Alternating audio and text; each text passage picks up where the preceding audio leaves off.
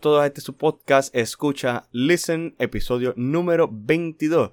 Para hoy, viernes 25 de febrero, sí, Manuel, hoy no es viernes, hoy es miércoles, pero este episodio siempre sale como de costumbre los viernes. Solo lo digo porque tengo ya el presentito que me ibas a preguntarle, adiós, si no es viernes, adiós, ¿cómo pasa la semana tan rápido? Por un segundo, tuve, tuve a punto, sí. Pues ya, ya, sabía, ya sabía. No, no, pero para poder tratar de hacerlo un poquito más, ¿cómo se llama? Un formato más universal que sea práctico para, todo, para las personas que nos están escuchando. Pues sí, usualmente sí, específicamente para las personas que nos están escuchando, lo grabamos usualmente este podcast los miércoles, a veces los martes, dependiendo de nuestra agenda y de las cosas que tengamos. Pero nada, siempre se publica los viernes como siempre lo hemos tenido por costumbre desde que empezamos este podcast, hace más de 22 episodios atrás. Bueno, con este 22.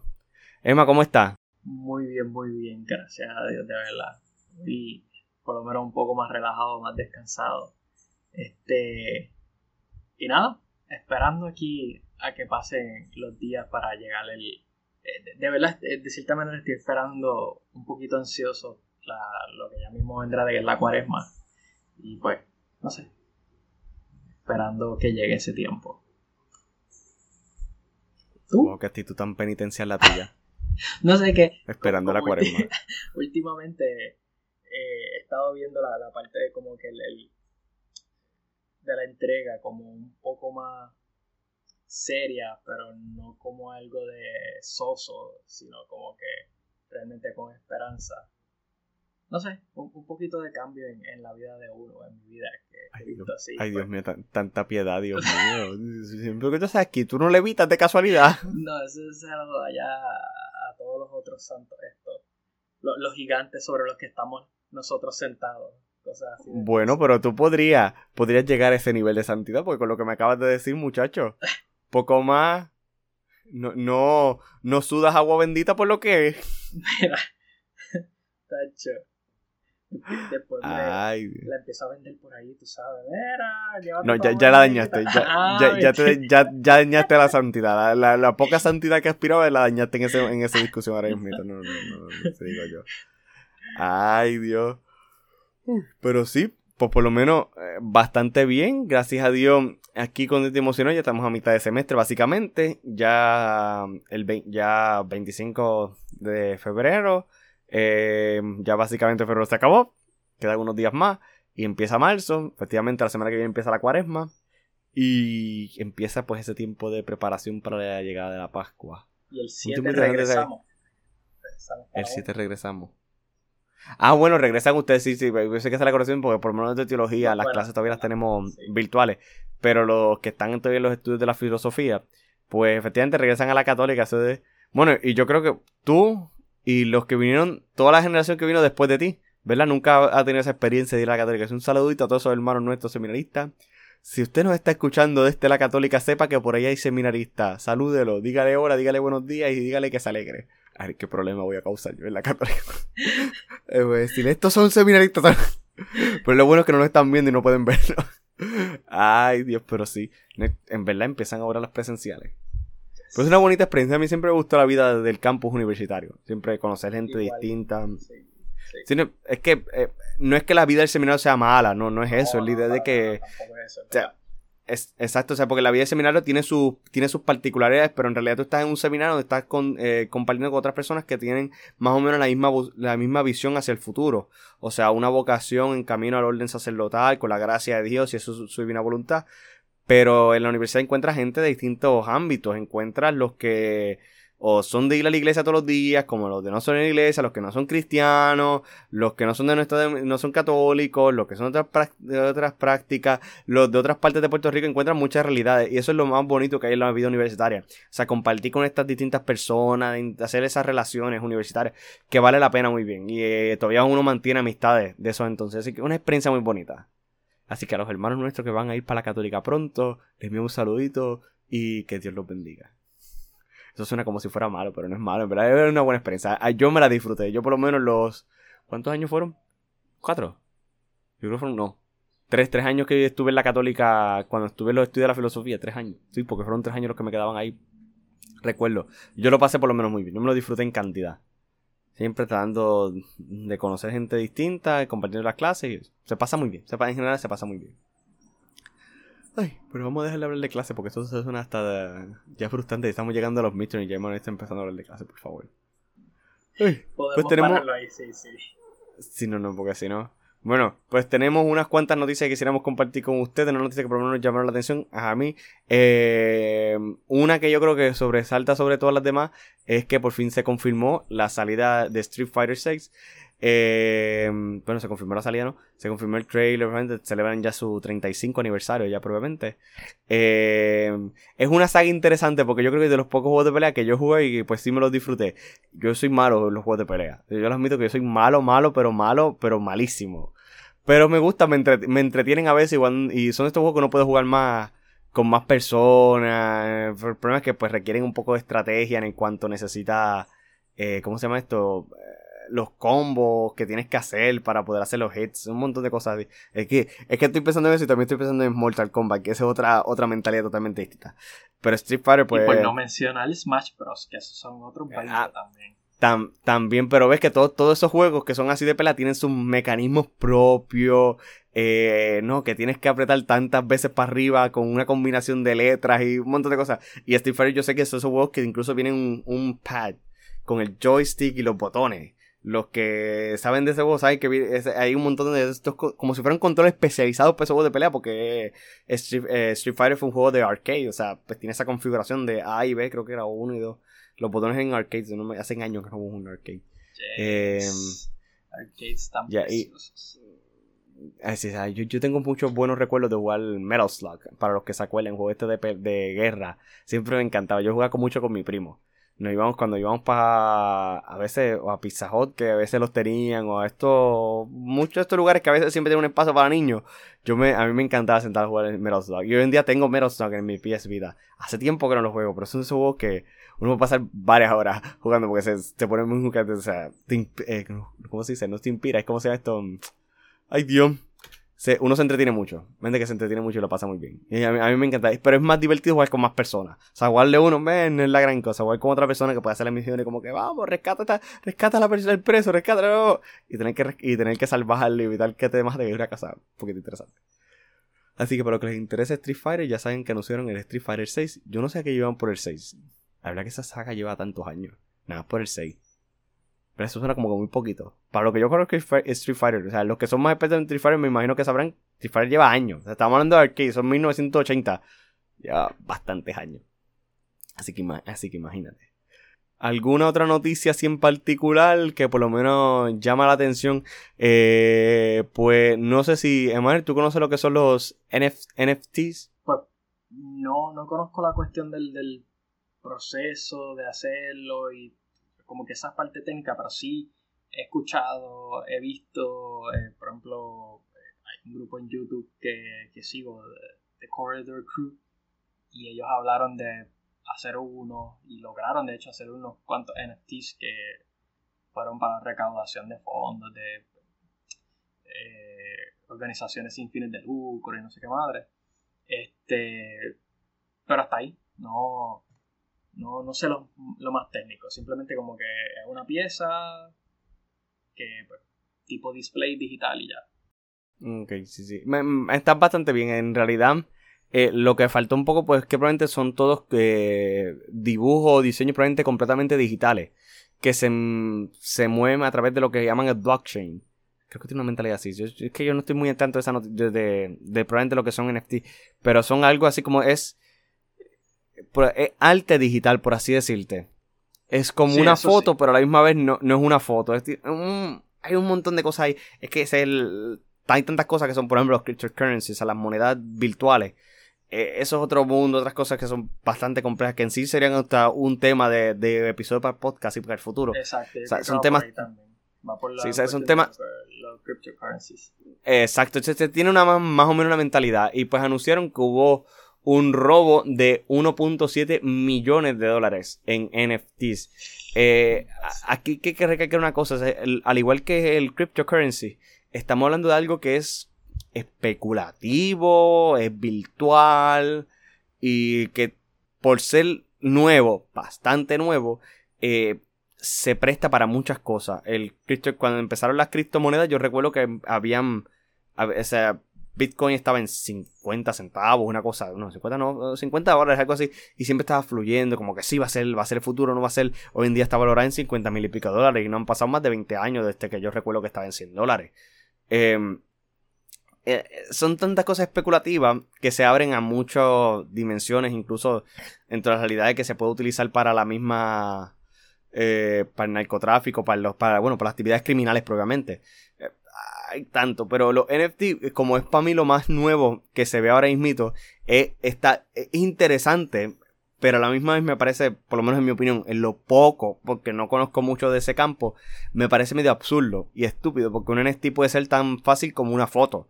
Una foto tuya que tú registras y la vendes como esa un, el único derecho a esa foto. O sea, no pienses en la foto per se impresa, sino piensa en la foto como que este archivo digital es mío y de mi propiedad. Y solamente lo puedo usar yo y quien lo quiera usar me tiene que pagar regalía. Algo más o menos así. Pero es como que medio complejo. Por lo, menos yo lo encuentro así complejo porque no sé si se... Es que tendría que buscar a alguien que me explique un poco mejor porque yo lo veo así como tomar una foto y yo tomo esta foto y esa foto es mía. Ah, pero yo entonces la pongo en Facebook y quien la vea me tiene que pagar regalía.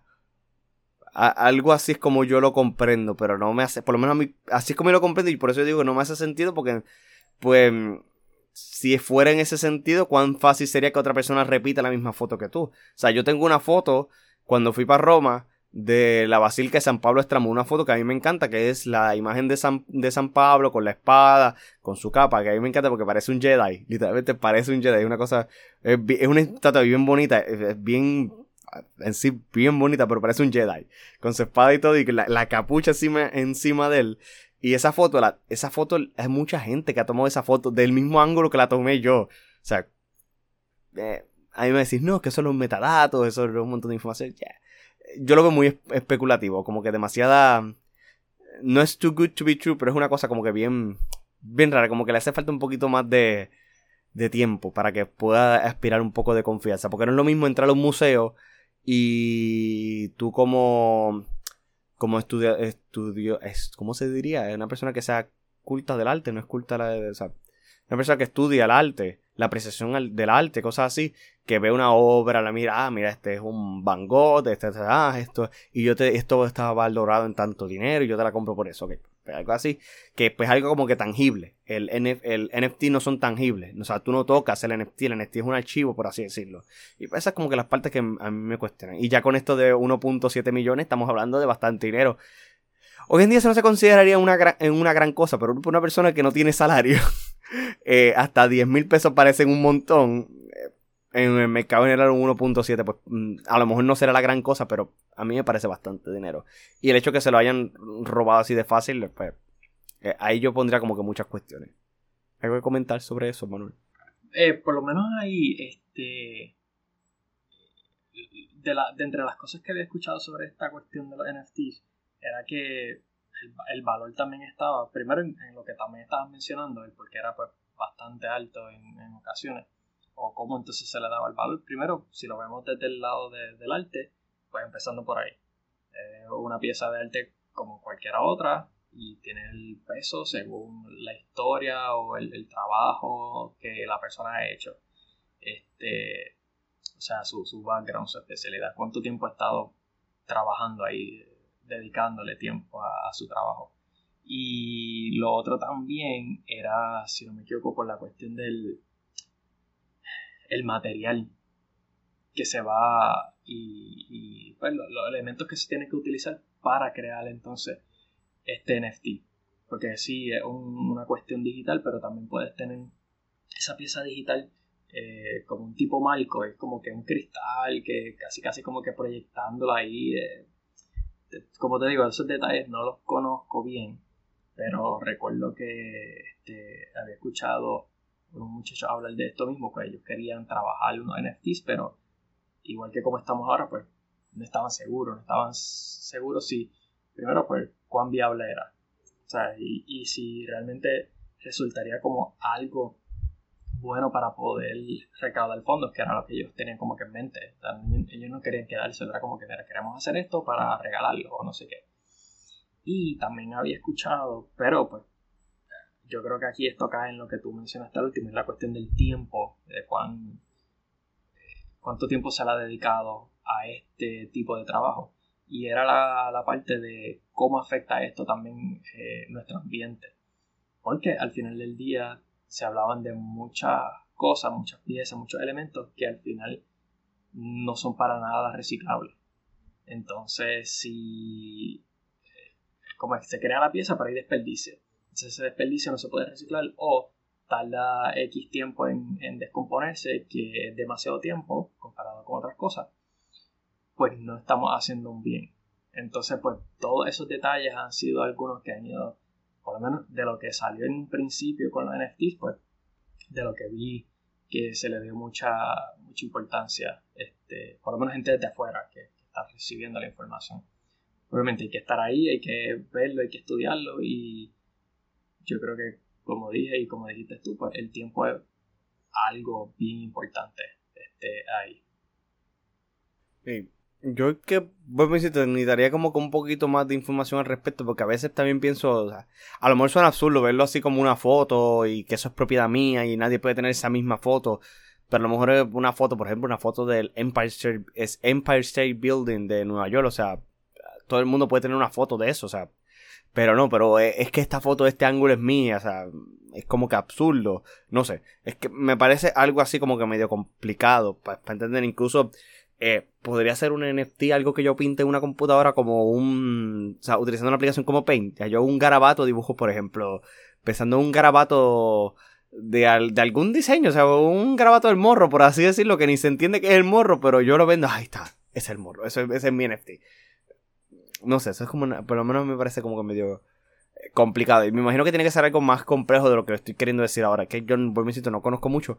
Pero pues sí me parece interesante que, que, que es algo que está eh, explotando ahora. Porque efectivamente es un mercado que está recientemente explotando mucho en cuanto a las ventas y la producción. Y de momento aparece este escándalo de 1.7 millones de dólares que se roban. Eso ya, ya eso para mí es una cosa, una marca como que negativa. No sé que de muchos se habla porque incluso tuve que eso yo escucho noticias. Sabes que están las trading cards de, la, de los deportes, de béisbol, de baloncesto. Y estaban haciendo NFTs de tarjetas de béisbol y de baloncesto eh, con fotos tomadas de los juegos que tú la podías comprar y pues tú tienes derechos a esa foto. Entonces, eh, eh, sí aumenta una rareza, pero aparte de que no es tangible, nadie más puede tener esta foto. Eso fue, no sé, me está como que curioso y comprensión. ¿Alguna otra noticia que quieras comentar? Mm. Emma, algo simpático para seguir pasando. Mm, no, no. Así por lo menos eso es lo único que tengo. Pues yo creo que ya podemos ir entonces a empezar a nuestro tema central, pero antes de las gracias a todas las personas que nos siguen y nos acompañan a través de diversas plataformas de podcast favoritos, donde puedes escuchar este podcast, escucha, les, les invitamos y les exhortamos, les pedimos, les imploramos, les obligamos, les mandamos, les dictamos y todo lo que tenga que ver como imperativo categórico para decirte que lo hagas, te pedimos que por favor, te suplicamos y todo lo que he dicho anteriormente, que por favor dejes tu review, tus comentarios en cualquiera de las plataformas de podcast eh, donde puedes escucharnos nosotros. Eh, sé que en Spotify, Apple Podcast puedes dejar eh, un tipo de evaluación al podcast por medio de estrellas. Por favor, déjanos, déjanos tus comentarios, deja tu review para que así el podcast pueda hacerle llegar a muchas personas esta transmisión. Eh, también les, comentamos que pueden escribirnos a través de nuestra plataforma de email, eh, escucha listenpr.gmail.com, donde pueden escribirnos también lo mismo, comentarios, sugerencias, quejas, críticas, posibles invitados, sustitutos, cambios, nombre, eh, ¿qué más? Todo lo que puedas eh, comentarnos por ahí. Recuerda que yo solamente leo el email una vez al día, solamente para evitar leer tanto spam. Así que nada, les, les, pedimos, les imploramos, les obligamos, les insistimos, les seguimos haciendo todas las demás vainas que quieran añadirle, que nos sigan acompañando en esta aventura, en el lugar donde escucha significa listen. Vamos entonces a nuestro tema central. Ya me emociona mucho que hasta golpeé el abanico. Los DLCs, Downloadable Content. Digital Downloadable Content, creo que se, usa así. Nada. Eh, ¿Por qué escogimos este tema? Porque, bueno, por lo menos me tocó a mí esta semana preparar el tema. Eh, es un tema que es súper interesante porque a lo largo del tiempo de su existencia, lo de cambio del milenio, eh, probablemente en consolas de videojuegos, esta modalidad de desarrollar contenido descargable para una computadora, para un videojuego, llámese DLC, a lo largo del tiempo ha parecido como algo pues bastante innovador o incluso cuestionarse si es ético o no es ético, si es práctico, si es explotación laboral a los desarrolladores de los videojuegos. En realidad hay tantas cosas que se han discutido y pues nosotros pues queríamos tratar un poco ese tema. Es la cuestión si este contenido descargable tiene en sí una base, algún fundamento, un propósito para validarse. ¿A qué viene el asunto? Bueno, eh, a lo largo de la historia y con el pasar de los tiempos, pasamos de una mentalidad de un desarrollo de videojuegos. Eh, yo no sé si tú te acuerdas, Emanuel, pero cuando, por ejemplo, tú comprabas un juego, ¿tú alguna vez tuviste algún juego original de Pokémon, de Game Boy? Yes, tuve Yellow y... Bueno, de los primeros pues Yellow, después Silver. Ok. So, así, okay, pero... Color, pues eso. No, pero está bien, está bien. O sea, yo pienso en eso porque son los primeros juegos que me vienen a la mente, así que me acuerdo de mi infancia. Está hablando de Yellow, yo, yo jugué Pokémon Red. Son más o menos la, básicamente lo mismo. O sea, el mío, el Red creo que salió primero, después salió el Yellow. No sé si salieron a la par, creo que era así, ¿verdad? Porque Yellow introdujo algunos mecanismos distintos. Ok, eh, pero, pero fíjate, es una, muy buena cooperación, porque si son el mismo mapa, hay una diferencia entre uno y el otro. Ok, ¿qué pasó? Eh, tú antes pasamos, pasamos hoy en día de una mentalidad, por ejemplo, veamos este modo Pokémon Red. Pokémon Red es un juego que junto con Pokémon Blue y en Japón Pokémon Green estaban diseñados para visitar la provincia de Kanto. Visitar la de Kanto, o sea, explorabas, conocías los gyms, visitabas The League 4 y ya. Acabaste el juego, ya está. Está todo lo necesario. Ok, pero de momento a alguien se le ocurrió, que fue lo que pasó en Pokémon Yellow, eh, no, no, ¿y por qué no ponemos a que el Pokémon principal sea Pikachu en base a la historia de la serie de Pokémon que estaba saliendo por televisión? Ponemos ahí y que te siga en vez de que esté dentro de la Pokébola, sino que te siga. Porque eso fue algo que introdujo el Pokémon Yellow. O sea, en el Pokémon Yellow es el primer juego de Pokémon donde tenías el Pokémon detrás de ti mientras tú estabas visitando todas las provincias. Ahí hay, un, ahí hay una clara diferencia entre una cosa y la otra. Es la misma historia, el mismo concepto, el mismo mapa, en los mismos gyms, eh, todo es lo mismo. Solo cambia este detalle. ¿Por qué no se le añadió el juego original? Bueno, pues por dos razones. Una, no existe la tecnología. Y dos, el concepto como que no estaba muy claro en ese entonces de lo que tenemos hoy en día como los DLCs. Porque era muy fácil simplemente hacerle un update al juego, pero que pensemos en 1990 de quién caramba sabía que podía conectar su consola de... Bueno, Game Boy nunca se conectó a internet, pero quién podía pensar que se podía conectar este modo al internet para actualizar. Eso no se tenía en mente esa idea. Pero sí, mucho más posterior, cuando se ve que se puede utilizar estas, eh, el internet y todas las demás interfaces para poder transmitir y mejorar aplicaciones y los juegos. Y aquí como que viene este cambio. Hoy en día estamos muy acostumbrados a tener un juego y como que ese juego no sea la producción final. O sea, muchos se acuerdan que cuando tú compras un juego, casi siempre, justamente el día del lanzamiento, que hay que hacer cuando tú pones el juego? Hay que darle un update. Eso casi es mandatorio en todos los juegos. Yo no conozco todavía un juego que de fábrica tú no lo pongas en el PlayStation o en el Xbox o en, el Nintendo Switch y que automáticamente no te pida el primer update. Es como que siempre. ¿Por qué es eso? ¿Qué razón tiene eso de pedirte entonces un update cuando ya el juego, per se, tú lo compraste? O sea, lo compraste hoy mismo. Porque, o sea, ¿por qué doy parado y necesito un update? Ahí es que viene la interesante pregunta. Y es el hecho de que, ¿por qué entonces pasamos de una mentalidad de desarrollo de un juego eh, donde está completo todo desde el día de su salida a una mentalidad de que yo puedo desarrollar algo, si se puede llamar así, parcialmente y posteriormente poco a poco añadirle todos los fichos que no pude añadir. Aquí se presentan dos cuestiones y aquí es que yo creo que Manuel nos puede ayudar un poco en más o menos en desarrollar esta idea y es la cuestión del el time, el deadline del tiempo, o sea, hasta cuándo tengo para desarrollar un juego y dos, la cantidad también de la, de la labor que requiere diseñar propiamente los juegos. O sea, Emanuel, tú eres artista gráfico, ¿verdad? Pues propiamente sí, estudié un, tengo un bachillerato en eh, diseño gráfico con una concentración en arte, eh, en animación, arte digital, pero, pero sí. Ok, ok, pues tú sabes que si yo te contrato a ti para hacer una obra eh, o para editar una foto, para hacer un montaje, eh, yo te voy a decir, yo la necesito para tal día. Y tú me tienes que dar esa producción para ese día o el día antes, ¿verdad? Que es un deadline que te estoy dando. Eh, claro, claro, este. Ahí entonces entraría Emanuel, el que trabajó en imprenta y pues, según su jefe, pues tiene que también ser un poco de. Eh, ¿Cómo es? Ah, vendedor. Y pues se negocia, ¿verdad? Un poco el deadline, pero usualmente claro, se, claro. presenta el deadline y hay que cumplir con el deadline. Claro que sí. Exacto. O sea, está ese factor. Pero también viene una realidad. O sea, yo no te puedo pedir, Emanuel, yo necesito que tú desarrolles, escucha bien, un logo tridimensional del podcast Escucha Listen para hoy a las 12 del mediodía. Claro, ya, ya estamos entrando en que, ¿sabes? Ajá, vamos a darle pausa entonces al día de hoy. Y, claro, claro que sí. Si logramos hacer eso, ten por seguro que sale. Es más, hago eso y te lo imprimo y todo 3D, te hago un holograma.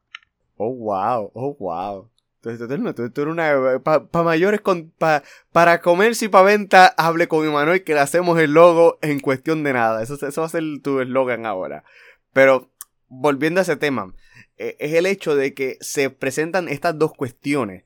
O sea, cuando tú desarrollas un juego, tú tienes un deadline que tú, donde tú quieres. O sea, muchas personas odian y detestan el que las fechas de los videos se cambien. O sea, cuánta gente no se molesta cuando de momento los desarrolladores dicen no, es que el juego lo vamos a tener que sacar para el 2023 porque para 2022 no entendemos que va a estar posible. Eso a mucha gente le molesta, le incomoda porque ya tú estás muy entusiasmado. Yo soy de las personas que digo, sinceramente no me molesta, porque después del que el juego esté bien desarrollado, yo no tengo problema con esperar, porque mi más grande problema es este. O sea, yo compro un juego hoy y hoy mismo tengo que actualizarlo porque de fábrica no viene completo. ¿Por qué? Porque no se puede esperar hasta se desarrolle total. ¿Por qué? Porque hay, existe un factor que es el comercio. Existe el factor de que este juego tiene que salir antes de la Navidad para que se pueda vender en Navidad. Una fecha donde usualmente la gente compra para regalar. O sea, esa mentalidad de mercantilismo, o sea, que existe. Eh, no sé si la palabra más correcta, pero eh, esa realidad de que tiene, tenemos que venderlo en estas fechas, no podemos venderlo simplemente en la fecha que nos dé la gana. O sea, ¿por qué yo necesito producir 50.000 chocolates en enero? Ah, porque en febrero viene San Valentín y necesito tener los chocolates. Saludito a todos los que compraron chocolate de San Valentín y que aumentaron eh, las libras de su propuesta de Navidad que dijeron que iban a rebajar. Un saludito a esa gente. Pero es eso. O sea, esa mentalidad cambió. Pasamos de una mentalidad de un juego ya completo a un juego que básicamente está incompleto, si podríamos decirlo así, para luego tener que estar descargándolo update y haciendo un montón de actualizaciones. Y aquí vienen esas dos cuestiones. ¿El deadline es justo ah, o es consciente de la realidad del equipo de producción?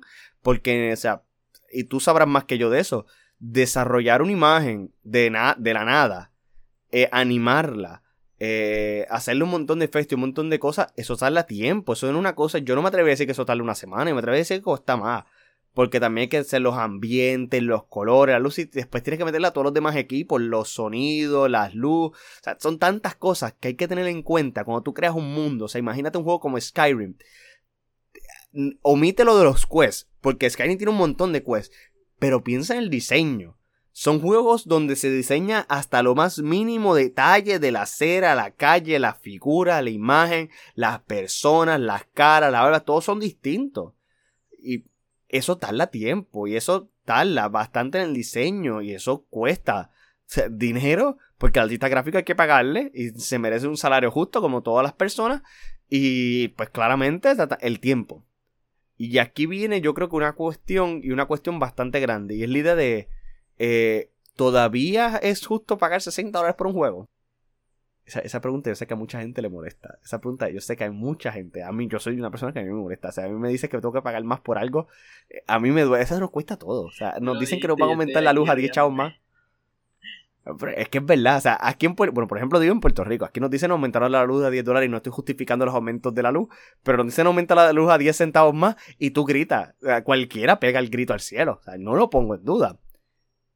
Porque entendemos que existe una, realidad de que todo el mundo se merece su justo salario. Pero un juego todavía vale la pena pagar 70, 60 dólares. ¿No debería ser más? ¿Qué opinas de eso, Manuel? Bueno, eh, yo creo que ahí todo empieza desde lo que mencionaste de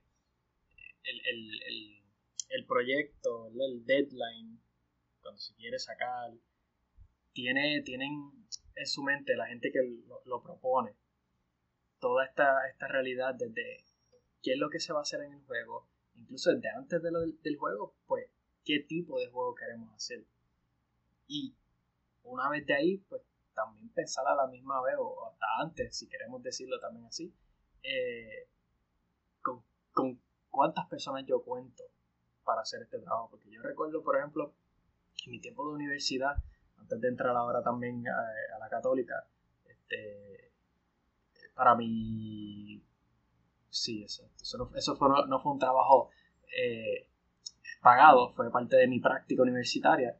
Yo estuve trabajando con una compañía de videojuegos local aquí en, Puerto Rico y me recuerdo que eh, algunos momentos tuvimos donde hicimos pequeños challenges para hacer como que la práctica de, ah, pues mira, sacamos este pequeño proyectito de este juego o esta idea. Pero cuando quisimos al final, me recuerdo, fue como a mitad de año, dijimos, ok, pues vamos a hacer uno oficialmente. Vamos a reunirnos, nos dividimos en dos grupos, cada uno va a hacer un juego. El juego, o sea, tenemos que hacer que, que sea jugable hasta cierto punto, como si fuera un demo pero tiene que tener el trailer, tiene que tener el demo listo. Lo presentamos y me recuerdo que para hacer el pitch, sea, el pitch idea, del pitch idea era porque obviamente habíamos trabajado antes en un plot, habíamos trabajado en unos personajes, qué van a hacer esos personajes, quiénes son específicamente, este, cómo interactúan en el ambiente, o sea, la cuestión de, qué papel ellos tienen en este mundo y por qué. Pero entonces después de ahí, lo mecánico, esos son otros 20, porque entonces también tienes que no solamente pensar en, el personaje, sino este, eh, todas las posibilidades de movilidad que tiene este personaje en el mundo, qué se mueve en el mundo, qué no se mueve, qué es estático, qué realmente está ahí como una foto, qué realmente está ahí como algo tridimensional con lo que puede interactuar como mencionaba.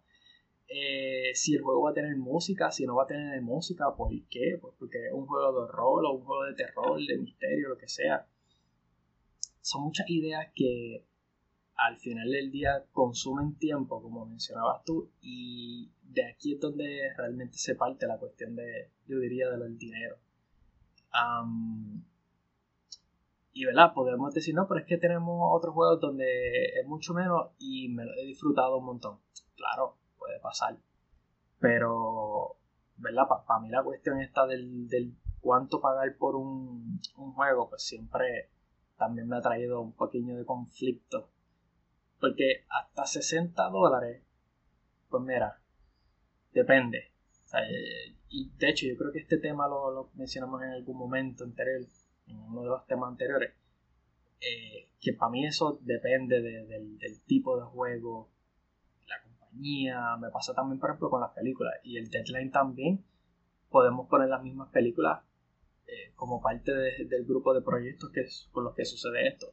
Yo por lo menos no lo he visto tanto en las películas. O sea, que sea tan público, no. Por ejemplo, que si dijeron, vamos a anunciar, por ejemplo, hace poco ahora, pues salió Spider-Man, la nueva Spider-Man. Ah, mira, va a salir la película. Pero no te dicen cuándo. No se dice hasta que por fin ya se ve que el trabajo está eh, a punto de terminar o está terminado. En un videojuego usualmente no es, no es el caso. Eh, a veces se da, como hemos visto que ha pasado, se dice la fecha, pero se tiene que, retrasar. ¿Por qué? Porque los programadores a lo mejor encontraron que había un problema de interacción, interacción entre los personajes y los, los personajes no jugables o el ambiente no eh, conflige con, la textura. La textura no se ve como querían. Este, de momento se crachó y perdieron a lo mejor eh, en el acción del testing del, engine se crachó y, perdieron parte del mundo. Y hay que volverlo a hacer. Por eso es importante eh, controlarse a todo lo que da y backups también. pero, o sea, ahí es donde entra la cuestión de, como tú dices también, ¿hasta cuánto puedo pagar entonces? Pues para mí es eso, es el, todo el, trabajo que se hace, pero a la misma vez también tener en mente hasta cuánto eh, en general hemos visto que se puede pagar. Yo estoy seguro que hay un, margen De, ok, pues, por este tipo de juegos, hasta aquí. lo mismo con las películas o con hasta los mismos productos que tenemos.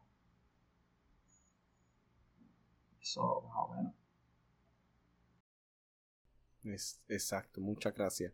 No, es, que hay un video eh, de Infographic Show, eh, el canal, The Infographic Show. Eh, el canal tiene un video, Why do games cost $60? Why hasn't the price of video games go up or go down? O sea, por qué los juegos cuestan 60 dólares y por qué los precios no han subido ni bajado, para hacer una traducción así al carete. Eh, esto es una cuestión bastante, diría que un poco compleja, no por decir interesante, pero sí diría complejo por el hecho de que, por ejemplo, ese canal de eh, ese canal en ese video explica cómo se distribuyen esos 60 dólares. Y una de las cosas que me pareció curiosa que dije, que mencionaran, era la idea de que ya los desarrolladores se consideran como pagados. ¿Por qué? Porque el desarrollador se le paga desde un principio eh, salario. Él tiene un salario el que se le está pagando. Y ese salario se le va a pagar sea el modo que sea. Pero, por ejemplo, la casa productora recibe un, corte, el vendedor recibe otro corte, eh, los que llevan el producto hacia las tiendas también reciben una parte. O sea, que los vendedores más se dividen en eso, más que en los desarrolladores. Eh, exacto. Pero la pregunta es, eh, ¿el salario del desarrollador es justo a lo que se recibe? Esas son bastantes cuestiones y la realidad es que tú podrías considerar hoy en día, y por lo menos en mi opinión, eh, un juego, por ejemplo, y es el caso, Call of Duty, un juego que es cinemáticamente una cosa bestial porque la animación todo es tan realista. O unos juegos clásicos como Uncharted. O sea, son juegos que son hechos, digo cinemáticos porque casi son una película. O los de Last of Us, los que han jugado esos juegos también. O sea, se dan cuenta que son casi, es como jugar una película. Y están bien hechos, bien animados. Y está todo muy bien producido, aparte de la historia. Eh, ¿Vale 60 dólares auténticamente? Yo me atrevería a decir que más yo me atreveré a decir que más, pero la realidad es que, ¿qué justificaría entonces? O sea, porque si estamos hablando de que, por ejemplo, los 60 dólares no, no le corresponde al desarrollo, le corresponde un montón de equipos, eh, ¿eso sería justo para la empresa general o sería solamente para aumentar los salarios de los que se encargan del movimiento, de la venta, estas cosas? O sea, está yendo correctamente ese dinero. Pues es una cuestión. Y también viene la realidad de que tú pagas 60 dólares pero, por ejemplo, es el caso del tema, de parte de este tema, o sea, un juego muy clásico, un Call of Duty. Tú pagas 60 dólares por el Call of Duty, pero si compraste todo el Season Pass, gastaste casi más de 100 dólares. 120 aproximadamente. Está en todos los DLC. Pero estás pagando 120 por un juego. No estás pagando 60 dólares porque estás comprando todo lo añadido. Y te quejas por un aumento, pero no salía mejor de este principio ya haberlo aumentado ya. Porque en realidad lo estás haciendo. O sea, es como que eh, pienso yo que aquí hay una, serie de marketing. Es el hecho de que muchas personas piensan que... Eh, no, no, no, yo, yo compro 60 eh, pesos hoy, voy poquito a poquito comprando los DLC. Estás gastando como quiera más dinero. O sea, porque de, de front no sé cómo decirlo en español, ya desde el principio, te lo venden con todo. Te lo venden ya. Y ahí es que viene otra cuestión. O sea, es justo hacerlo así. O sea, porque tendría desarrollar los DLCs de un juego como Call of Duty que tiene más mapas, que tiene más eh, a lo mejor no, no creo no, no recuerdo que tuvieran más historia, pero sí más mapas, más cosas que hacer o más pistolas que hay que animar. Eh, eso le pone un time crunch a los desarrolladores.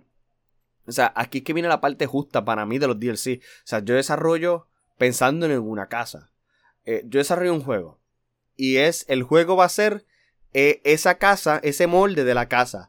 Pero los DLC son las paredes, las puertas, la pintura, el techo, todas estas cosas que se le ponen poco a poco. O sea, yo construyo la base y también viene a la mente un juego, los que han jugado eh, Europa Universal. Europa Universal, el juego sencillo, funciona. Es muy bueno, muy básico. Y bueno, no, diría básico, es el juego en sí en esencia. Y lo puedes jugar y es bastante bueno. Ah, pero hay unos features que si tú quieres, necesitas comprar estos DLC. Y aquí que viene otra cuestión. ¿Son features o son cosas que se supone que hubieran sido necesarias del juego? Porque ese es un problema. O sea, no es lo mismo. Por ejemplo, un juego como Call of Duty. Yo te voy a hacer un mapa nuevo. Para que sea. Porque ya el juego te viene con unos mapas. Y pienso en los juegos de zombies. Vienen ya con unos juegos de mapas de zombies. Eh, de, de, fábrica, pero tú quieres jugar estos otros mapas, pues como eso cuesta otro tiempo y otro desarrollo, pues para no explotar tanto al desarrollador, eh, los desarrollo más posterior y los tengo y los distribuyo. Muy bien. Pero un juego donde te dicen, no, eh, tú quieres que tu pistola sea automática, ajá, necesitas comprar este DLC. Eso no pudo haber venido de fábrica. O sea, es, volvemos es un feature o es simplemente algo que yo quiero añadir para sacar dinero. Eso trae otra cuestión, porque también viene la idea de los loot boxes, estas cajas donde randomly vas a conseguir, necesitas, yo necesito esta pistola, pero necesito comprar estas cajas donde tengo tres opciones, esas tres opciones me pueden salir 40 distintas posibilidades, pero necesito esta. Es justo. O sea, esas, esas cuestiones, o sea, se está haciendo bien, el propósito de la producción se está llevando a plenitud o simplemente se está ajorando al, desarrollador para hacer algo a la prisa y traer de sacar algo al mercado rápido o tiene sentido propio lo que se está haciendo. Y ahí es que vendría para mí la cuestión. O sea, ¿tiene validez? Sí o no. ¿Tiene peso? Sí o no. O deberíamos volver a una mentalidad de desarrollar completo un videojuego. Y aquí pienso también en lo que pasó con el juego, los que sepan, Cyber, Cyberpunk. Eh, no sé si te escuchaste. Bueno, ya, ya, ya me firmaste que escuchaste, pero Cyberpunk era un juego que se vendió un montón. Se di, bueno, se vendió, me refiero que se, se comercializó la idea, este juego está brutal. Eh, los NPCs, eh, todos hablan, todos animan de distintos modos. Todo una, un open world, una cosa bestial. Se, vendió, muchacho, como ese juego la va a ser la más grande cosa que se ha hecho en la humanidad. Y la publicidad. Cuando salió el juego, ¿qué pasó? Sí. ¿Y cuando salió el juego, qué pasó? Fue una porquería, tenía un montón de bugs, errores y un montón de cosas. ¿Y por qué? Pues a lo mejor no hay una respuesta clara. Y creo que los desarrolladores pidieron disculpas, pero se estaban ajorando demasiado. Esa es una cuestión. O simplemente no le prestaron en los detalles por el hecho de comercializar. Vamos a vender este juego, aunque no esté bien desarrollado. No dejes que nadie dé reviews ni nada. Vamos a venderlo, tratarle de venderlo al máximo. Ajá, no puedes devolverlo si es digital. Pero, ¿qué pasó? Tuvieron que devolverlo, chavo. Eso sí, eso fue interesante. ¿Y qué pasó? Eh, hace varias semanas atrás salió el update de Cyberpunk que mejora muchas cosas. No era tan. No, e, era más fácil simplemente decir. No saben que no lo vamos a sacar en el 2021. Vamos a sacarlo en 2022 para estar mejor. Y ahí es que viene. Ahí es que viene, yo creo que el tema central de todo esto. ¿Por qué ajorar algo cuando con paciencia entonces se puede desarrollar y hacer mejor para llevar a las masas? Yo creo que por lo menos hasta ahí es lo que yo deseo presentar como la idea central. Ay, ha sido un tema interesantísimo. Yo estoy cansado. Estoy fatigado. Porque un tema eh, que, me, me, frustra un poco porque a veces realmente que es frustrante tener que, tener que comprar cosas más. O sea, ya, ya invertiste 60 dólares en un juego y después te tienen que decir que tienes que gastar 20 dólares más para poner unos features que son clave de un juego. Eso es una cosa medio frustrante. Pero pues, en este mundo tan capitalista que te venden que si no, no tú quieres la mesa marrón, pues necesitas comprar este DLC para que tengas la mesa marrón. ¿Algunas últimas opiniones, Manuel? No, nada de eso, que, por un lado tal vez se parece a esta cuestión de mucha burocracia, que son demasiados pasos para llegar hasta una meta clara. Y, ¿verdad? Eh, en muchas ocasiones también eh, esta cuestión de, ah, tuvimos que hacer este arreglo después que salió el producto, pues como en muchas otras cosas también donde se esmeran tanto en a en algunos detalles o se presentó la oportunidad de hacer algo tan brutal como por ejemplo la idea entonces que presentaba Cyberpunk de todo, todo está animado de algo diferente y va a haber esto y va a haber esto y lo otro que va a estar brutal y 10 mil veces mejor que otras cosas. Pero obviamente pues no se atendieron adecuadamente entonces algunos otros detalles que verdad eh, no es hasta que cierta cantidad de personas pueden hacer un test cierta cantidad de veces en adelante, pues que eh, surgen. Y usualmente hasta donde entiendo, esto también pasa como pasa con juegos que son pues, digitales y juegos que son eh, online también. Que entonces tienes que esperar el, update de la versión, que sé, 2.10 no sé qué madre, o de, de alfa pasa a beta y después entonces ya el release de no sé qué oficial y bla bla y de igual manera la cuestión de los DLC eh, yo por lo menos por más bueno que sea el juego yo en muchos casos me ha pasado este por más bueno que haya sido el juego y de momento sacan un DLC siempre miro eso lo que tú mencionas. Esto es, es una herramienta que lo que va a hacer es como que darle algo extra, o sea, por chulear, o realmente es algo que añade a la historia. Si es la segunda, yo no tengo problema.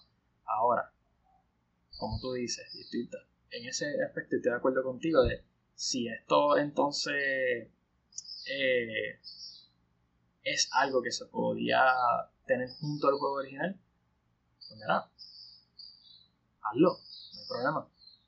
No, hay que entrar, pero lamentablemente también el ambiente que existe a través de, la cuestión esta de, los videojuegos, pues casi los obliga este, a estar en esta competitividad de, ah, saqué este juego.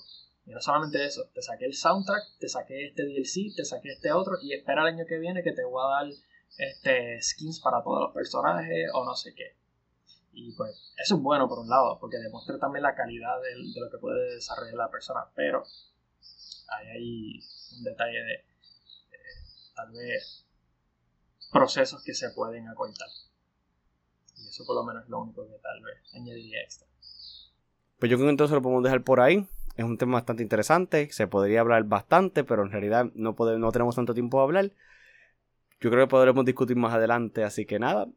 Muchas gracias a todos. Eh, este será el único, este, el único DLC que yo creo que podemos sacar en este podcast.